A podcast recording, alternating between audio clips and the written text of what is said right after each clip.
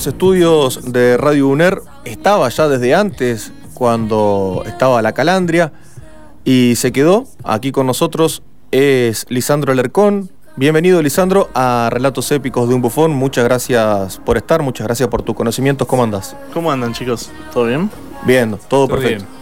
Acá con la vuelta del profesor Rodrigo Lauman y, Volvió. y también de Tomás Virgala que está ansioso detrás del vidrio para poder reintegrarse también. Lo estará haciendo ahora en un ratito nada más, en la segunda hora. Lisandro, ¿de, Sí. qué, ¿de qué va la cuestión del día de hoy? No sé si querés comentar la selección musical también con la que iniciamos el segmento. Ahora lo que estamos escuchando es el tema llamado Phoenix, que es una canción que es la canción oficial del Mundial de League of Legends. Mire del año pasado. Del año pasado. Del año pasado. Pregunta, Sí. ya, ya para arrancar a metrallarte con preguntas. Me parece perfecto. Eh, ya me estarás contando bien qué es el League of Legends, cómo se juega, de qué se trata, pero vos hablas del Mundial, ¿el Mundial es como, se juega todos los años o es como el Mundial de fútbol que es cada cuatro años? se juega todos los años, es como un mundial. Es el, el- lo- el torneo más importante que se junta por todas las regiones. Todos los campeones de todas las regiones. bien. Bueno, ¿cómo arrancamos? Vamos a arrancar con primero algunos relatos de estos mundiales, en los cuales vamos a escuchar a Ibai Llanos, que ya lo habré nombrado en, el, en la anterior, en los anteriores programas, Ajá. que es la figura, es un velator, se hizo famoso siendo velator de League of Legends, ¿Para Latinoamérica o es español, español? Ah, es español, pero es la figura más reconocida hispanohablante Ajá. en el mundo. Muy bien, Así que vamos a escucharlo ahora, algunos relatos Perfecto. de Ibai Llanos. vamos. Empezar el Nasor, anda nada de cañones, lo vuelven a parar. Cuidado la ultimate de Yubi, esta puede ser muy buena. Llega la intervención de Kale, Reckless como un auténtico loco con el silencio. Se queda muy tocado Teddy, finalmente no ha caído. Kirk se ha llevado a Kali, Rexy se lleva una, Wipa se lleva otra. Dos por uno para Fnatic, pero Kale se mantiene con vida. Salta con todos los niños no. de Sega Telecom. Y está Faker prácticamente full vida, pegando de gratis. Cuidado con él, Isaac. Ojo porque se va a llevar la doble finalmente Faker. Broxa que tiene que escapar. Faker que se coloca 9-0. Broxa y Elisan que se van a dar la vuelta. Van por Lisin. Tiene el cronómetro disponible. Khan que aparece. Quiere pasar la escoba. Quiere escapar con la línea del metro Broxa. A Elisan que se mete otra vez en la tripa. Ni tan mal para Fnatic. Pero cabrá otras dos más para Faker. Eso fue el velato de un partido del Mundial del año pasado entre Fnatic, que es un equipo europeo, y SK Telecom, que es un equipo coreano, que es básicamente el mejor equipo del mundo. Yo no sé si se me escuchó, no sé si se me escuchó recién cuando estábamos escuchando el relato, pero lo dije, lo expresé para que se escuchara. Eh, dije, qué loco que está el, el tipo, Sí. ¿no? Pero bueno, creo que eh, todos tienen que estar un poco locos, no solamente los narradores y relatores del mundo de los deportes electrónicos, sino de los deportes en general. Y creo que le imprimen esa pasión que por ahí necesitan. Y aún más quizás los deportes electrónicos todavía ahora, digo, en esta cuestión de lo virtual como algo innovador. Ya vendrá el tiempo en el cual los deportes electrónicos seguramente se posicionarán como algo que ya no será innovador y entonces no necesitará tanto cebo de pasión, digamos, como para poder eh, llegarle a la gente. Más allá de que seguramente hay mucho de natural en este narrador español, ¿no es cierto? Sí, hay muchas cosas naturales también. Que Y salen aparte de- del hecho de que el juego eh, tiene mucho destello en cuanto a todas las habilidades que se pueden hacer en el juego. Y ya vamos a ir, a ir más indagando sobre el tema de la jugabilidad. Pero eh, puede pasar muchas cosas ya que es un juego que se juegan cinco jugadores de un lado y cinco del otro. Ah, Todos con personajes distintos, poderes distintos y habilidades para derrotar el, la- el objetivo del juego. Es derrotar la base del enemigo. Ajá. Entre medio de todo eso ocurren estas peleas en los que lo que más aumenta más en los relatos es toda la, la movida en cuanto a los- las habilidades, en sobre uno escapa de otro o sobre que uno ayuda a otros dos para derrotar a un enemigo. Es toda una movida muy grande Tiene, en cuanto a las jugadas, ¿no? Si tuviéramos que catalogarlo, por ejemplo, en algún momento mencionamos en otro programa aquí, em, no sé, el Counter-Strike como un shooter, ¿no? O Ujú. Call of Duty como un shooter. ¿Esto vendría a ser un juego de estrategia o, o- Esto sí, un juego de estrategia. Ajá. La estrategia se, se le dice eh, MOBA Ujú. a los juegos que son multijugadores online en una arena, en un mapa. Ajá. Este sería un juego de estrategia en un mapa, en un solo mapa. Y si no es en un mapa, ¿en dónde? Ah, en muchos mapas, claro, se pueden jugar en varios mapas. Este Bien. el, el LOL actualmente tiene tres modos de juego. LOL es la abreviatura LOL de es la League of abreviatura de Legends. League of Legends. Ujú. Tiene tres modos de juego en los cuales el más famoso es este, que es el, competitivo, que son cinco jugadores contra cinco jugadores en un mapa llamado la grieta del invocador. Pero siempre es el mismo. Siempre es el mismo mapa. Mire usted. Siempre es el mismo mapa, lo que cambian son los personajes. Ajá. Son más de 140 personajes, en los cuales antes de cada partido todos los equipos eligen. Cinco cinco- un jugador elige un personaje y lo va utilizando. En todo ese tema también el, lo importante es que cada uno tiene una posición distinta, como en cualquier deporte convencional. Claro, claro, claro. Todos tienen eh, po- posiciones distintas a lo largo del mapa. En el mapa se juega con tres carriles. El carril de superior, el central y el inferior, todos con un personaje. Y luego se encuentran el jungla y el soporte.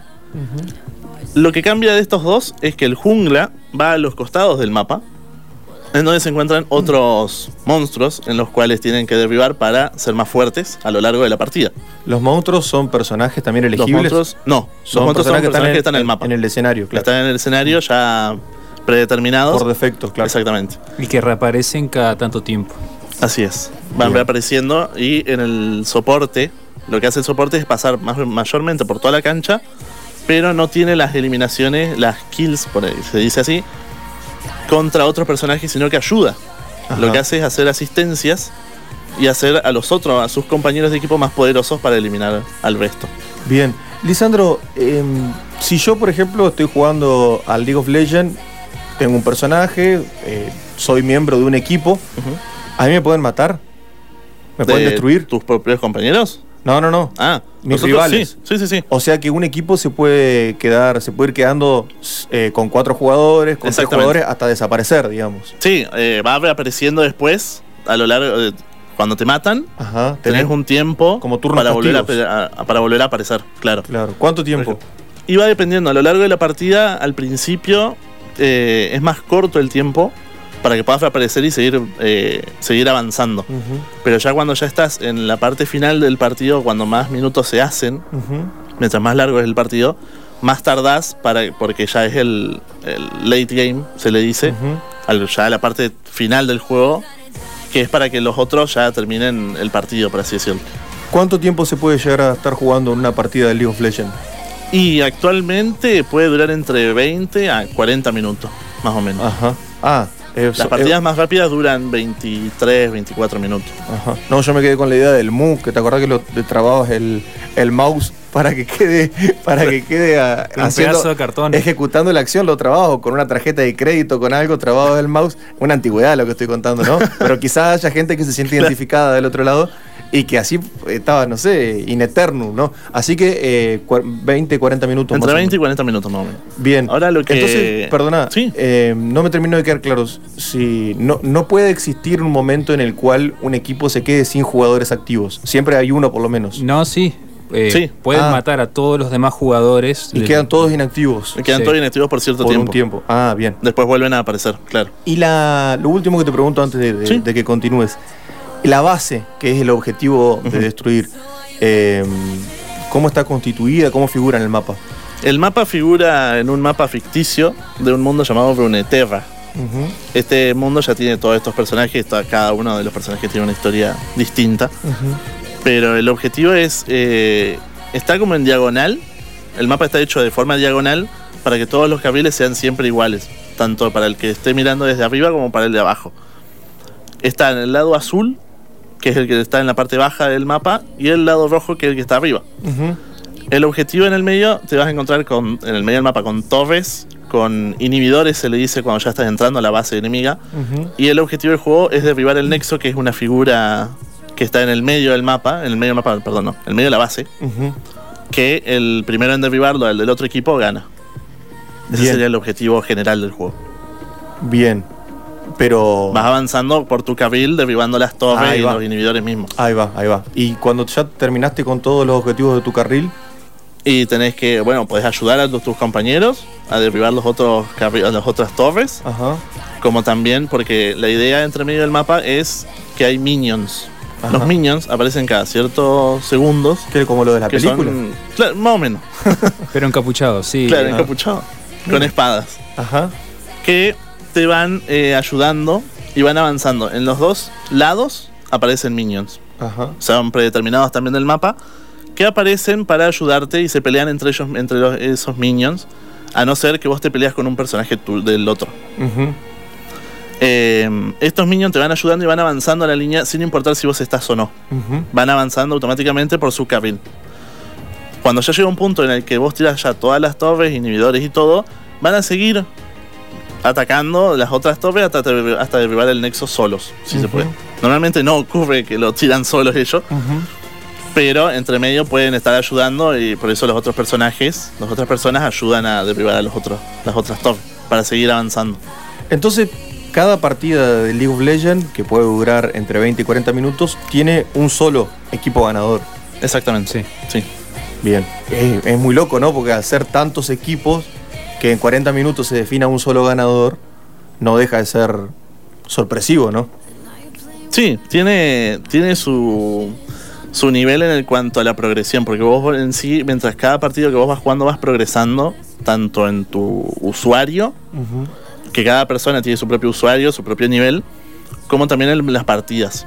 Todas las partidas son distintas y todos tienen distintas en el sentido de cómo manejar el partido, qué objetos usar, qué habilidades, qué personajes. Pero dentro de todo, el, la- el objetivo es el mismo, derribar el nexo del otro equipo. Lisandro, eh, ¿hay algo más que mencionar sobre el de qué se trata o podemos avanzar en la jugabilidad? Eh, ¿Por dónde querés que sigamos? Eh, bueno, ahora vamos a, vamos a escuchar otro velato más Vale, vale. del querido Ibai Llanos, que habla acerca de, en el Mundial del 2017, Ajá. un jugador argentino llamado Matías Muso hizo una, un pentakill, se le dice, a cuando un solo personaje, o sea, una sola persona, derriba a todos los jugadores del otro equipo. Es como un ace en el Claro, Counter-Strike. Exactamente, un ace. Así que vamos a escuchar a los apetece, ojo con Van a por Diamond, le han cazado. Vamos a ver si sobrevive Gragas. Parece que no. White Lotus pegando, White Lotus pegando. Madre mía, los escudos que tiene Gragas. White Lotus. Madre mía, lo que Ajá. aguanta Diamond Prox, pero es la kill para White Lotus. El ataque argentino va a buscar la segunda. Edward que aguanta una auténtica barbaridad. El combo de Odi que es buenísimo. Sigue pegando el equipo de Lion Gaming. Se puede acabar la partida ahora mismo. Llega Galio desde el cielo. Doble para White Lotus. White Lotus, White Lotus, White Lotus, White Lotus. Pegando de gratis. Triple para él. Cuadro para él. White Lotus, White Lotus, White Lotus, White Lotus, White Lotus. Pentakill. Penta, penta, penta, penta, penta. Ahora, qué Para el habilidad hombre que hay que de tener en la adicción, ¿no? Sí. White White Lotus, White White Lotus, sacando el carro, pentakill para él, 18-3 y Lion Gaming avanza de ronda. Pasa Lotus es el nombre de usuario de casa. este jugador argentino. 18-3 Exactamente. El jugador se llama Matías Muso, Matías Muso. y en el juego eh, su nombre de usuario es White Lotus. Bien, y siempre se repite, ¿no? Es el nombre característico, o sea, lo mantienen. No es, no es que lo utilizan solamente en esa partida, lo utilizan siempre. Lo utilizan ¿no? siempre, sí. Tienen su propio, la gran mayoría tiene su propio nombre y no lo cambian. Si lo cambian es por o algo que no están permitido en las reglas o por algún nombre bastante fuerte o alguna cosa por el estilo. Pero, pero sí, la gran mayoría tienen todo su propio nombre. También lo que cambia este juego, lo que pasa también su competencia, que fue más la mayor, la, la creación del LOL, del League of Legends, vino también por los, eh, los creadores ya venían siendo fanáticos del Dota. Ajá. El Dota es el juego competencia, Ah. que en un principio, ahora ya no, pero en un principio lo que cambiaba entre este y el Dota era la forma de jugar, la jugabilidad, como también que el League of Legends es gratuito. Ajá. Hasta hace un tiempo el Dota no era gratuito, sino que era pago. Eso ya también eh, habría, habría una brecha en cuanto a lo que era la jugabilidad y cuántas personas lo estaban jugando. La diferencia, los dos se juegan con teclado y mouse, tanto el League of Legends como el Dota, pero el League of Legends utilizan habilidades de la Q, la W, la E y la R. Perdona, eh, nosotros asociamos el teclado a la computadora. Sí. ¿Viene para otro tipo de consolas o solamente? Eh, no, solo de PC. Bien. Solo para computadora. Y se utilizan estos cuatro botones. Y hay otro, eh, después también se utilizan la D y la F para otros, para otras habilidades. Pero las principales son la Q, la W, la E y la R, siendo la R la habilidad definitiva que la vas desbloqueando a lo largo del, del partido, siendo la, la habilidad más fuerte de ese personaje y vos vas eh, ahí es la- la- viene la parte de estrategia, que vos vas viendo cuándo utilizarlo mejor. En este caso, Matías Mus usó casi todo para hacer una ace y matar a todos los los- a todos sus rivales. También todo esto con toda la, todos los personajes y todas las habilidades distintas. Todos dependiendo del carril que jueguen, tienen habilidades distintas, todos tienen el soporte, por ejemplo, tienen más habilidades de ayuda, más que eliminar exclusivamente a un personaje. Claro. Lisandro, eh, vos hablabas del Dota. Sí, El profe Lauman me comentaba fuera de aire cuando le conté que ibas a venir, que ibas a hablar de esto, que mm, el emerger del League of Legends se debe a una especie de, de preludio o antecedente en el Warcraft 3. así es. Sí, el- los desarrolladores tenían ya bastante fanatismo, tanto, tanto por el Warcraft 3 como por el Dota. Pero no son los mismos desarrolladores, los del Dota eh, y de Warcraft 3, que los del League of Los Legends. del Dota sí, Ajá. los del Dota sí son los Los mismos. mismos creadores del Dota son los creadores del League of Legends. Claro, eran, eran fanáticos y también eran parte en algunas cuestiones del Dota y agarraron sus propios sus propias bases y las armaron como para el juego también este nuevo. Y el escenario, el el juego está inspirado en un escenario del Warcraft 3. Eh, no sabría decirte. Ah. Eso sí no sé decirte. Sí, este, digamos, se creó a partir porque el Warcraft 3 lo que, tra- lo que traía era que vos podías hacer muchísimos escenarios personalizados. Ah, Entonces eh, se abrió toda una comunidad de, de que se que compartía esos escenarios y ahí es cuando surgió este escenario con los tres carriles, con la jungla, con todos estos personajes que dio lugar a, a, bueno, una especie de que se llamaba eh, Dota, inclusive por Defense of the Ancients, de, la defensa de los antiguos o de los ancianos, eh, muy primitiva, digamos, eh, que, que inclusive empezó a, a superar a, en popularidad a lo que fue el Warcraft y, y demás. Y a los de Blizzard no le gustó mucho la, la idea, digamos, porque era un producto que se les escapó, digamos, de su propio juego, era una cosa, una idea así. Blizzard son los desarrolladores de. De Del StarCraft, por Ah, ejemplo, StarCraft, eh, de Heroes of the Storm, que es como un League of Legends. Es un intento de League of Legends que fallido. Eh, un intento fallido. Sí, porque por Todos juegos que tienen la misma impronta estratégica, ¿no es cierto? el, Sí. el- tanto el Dota como el Heroes of the Storm, eh, como, perdón, como el, el LOL, eh, fueron pioneros en crear todo lo que fueron una, una multitud de intentos de creación de juegos similares, digamos. Claro. Hubo juegos de DC similares que fallaron. Hubo, bueno, el Heroes of the Storm también mantiene algo de vigencia, pero no tiene ni de cerca la popularidad Cuando decís DC, te refieres a DC a Comics. DC digamos. Comics, sí. Digamos, con los personajes de DC, ha- había... de Y esto todo. terminó, terminó teniendo la cúspide en, en League of Legends, digamos. Sí, ¿no es sí, sí, sí, sin Sí, lugar a el, dudas. el League of Legends ya es el, el- el top de todo este de todo este rubro ya después del Dota. El Dota lo que tenía antes era su popularidad, pero no en lo que sería eh, Asia y América. En. Rusia más que nada. En Rusia, Claro. Suecia, Pero también me imagino yo, por lo que vos comentás, Lisandro, que puede llegar a tener que ver también con esta cuestión de la gratuidad de uno y el costo en otro, ¿no? Más allá de que vos decías ahora que Dota ya fue liberado para que se pueda jugar gratuitamente, seguramente ya había perdido bastante en la pelea contra el League of Legends, ¿no? Sí, hay un, hay un documental de Netflix Ajá. que se llama League of Legends Orígenes, que va tratando acerca de todo este tema de, de cómo se diferenciaba también con el Dota, que cuenta que en, el, en los mapas personalizados y todo este, todo cómo se creó el juego, en sí te contaban de que lo que cambiaba también del LOL es que al principio salió para América solamente. Luego lo anunciaron para Europa y después para Corea, que en Corea te van contando en el, en el documental que en Corea no los juegos eh, online no pasaban, normalmente estaba el StarCraft y quedaba el StarCraft. O sea, no- los demás juegos online pasaban desapercibidos. Claro. Y a lo largo de 6, 7 meses ya el LOL en Corea había sido top 1, que eso ya era muy llamativo en cuanto a toda la- todo el mundo. Lo que tiene, me parece, de interesante y de, y de válido en este sentido el League of Legends es, digamos, la participación de los usuarios, es decir, desarrolladores no capitalistas, no pro, sino usuarios del juego que se sintieron motivados por una de estas modalidades que tiene el juego de personalizar escenarios.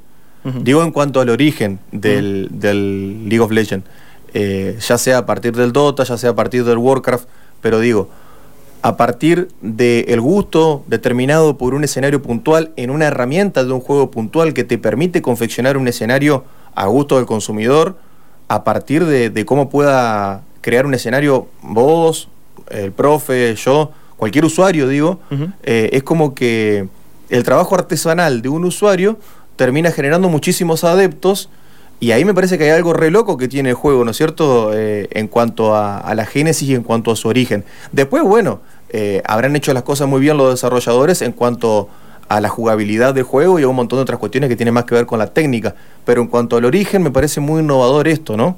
Sí, también lo que, lo que hicieron tanto los desarrolladores como la empresa, eh, Riot Games, que es la empresa de League of Legends, fue cómo abarcarlo y cómo popularizarlo. Porque más allá de la popularización en cuanto al juego y la gente que lo jugaba, que para sus tres años de salida ya tenía más de 70 millones de jugadores activos. También ¿En, qué, año estamos hablando que, arrancó? En 2009 se lanzó, para 2010 ya habían comenzado con su primer mundial y para 2012 ya tenía más de 70 millones de activos. Eh, fue algo, uno intuye algo completamente pensado para que así fuera, no, claro, no un golpe de suerte. Claro, no. Sí, no, o sea, también ya a esta altura tiene más de, eh, tenía acá el dato, 160 billones de horas jugadas en todo el mundo. ¿Cuántas vidas son eso, profe? Bastantes. Bastantes. y actualmente, más o menos, el LOL, también tiene muy. Eh, se hizo, además de toda la popularidad que tiene, también lo potenció con, lo, con los eSports. Ajá. Con la actualidad de los mundiales, competencias nacionales, regionales, mundiales, todo, también fue un boom en cuanto a las transmisiones, en cuanto a relatores, en todo. Y está en, el top 5 de, los juegos eh, hoy visibilizados como deportes electrónicos, seguro, ¿no? Sí, y te diría top 1. Bien. A mí, a mí pensar, esto, el 1, si pensás en, deportes electrónicos, competencia, la forma en la que cómo se tomó los campeonatos nacionales. Pensé que el CSGO por ahí podía andar. Sí, también, o sea, es como que van peleando. Son ellos dos por sobre los demás, porque son los más populares y por cómo también ambos dos abarcaron, los desarrolladores y la empresa, su sistema de torneos competitivos. Claro. Porque esto de competencias nacionales, regionales, no lo tienen muchos. Y, por ejemplo, estaba viendo justo también en el, en el, documental este de Netflix, te comentan que el primer mundial de League of Legends lo vieron, lo llegaron a ver en vivo 400.000 personas. Hasta que en la actualidad, en la final del Mundial del año pasado, que jugaron G2, que es el mejor equipo de Europa, contra FanPlus Phoenix, se llama así el equipo, el mejor equipo de China, lo llegaron a ver 44 millones activos en el mismo momento. Vía streaming, ¿no? Vía streaming.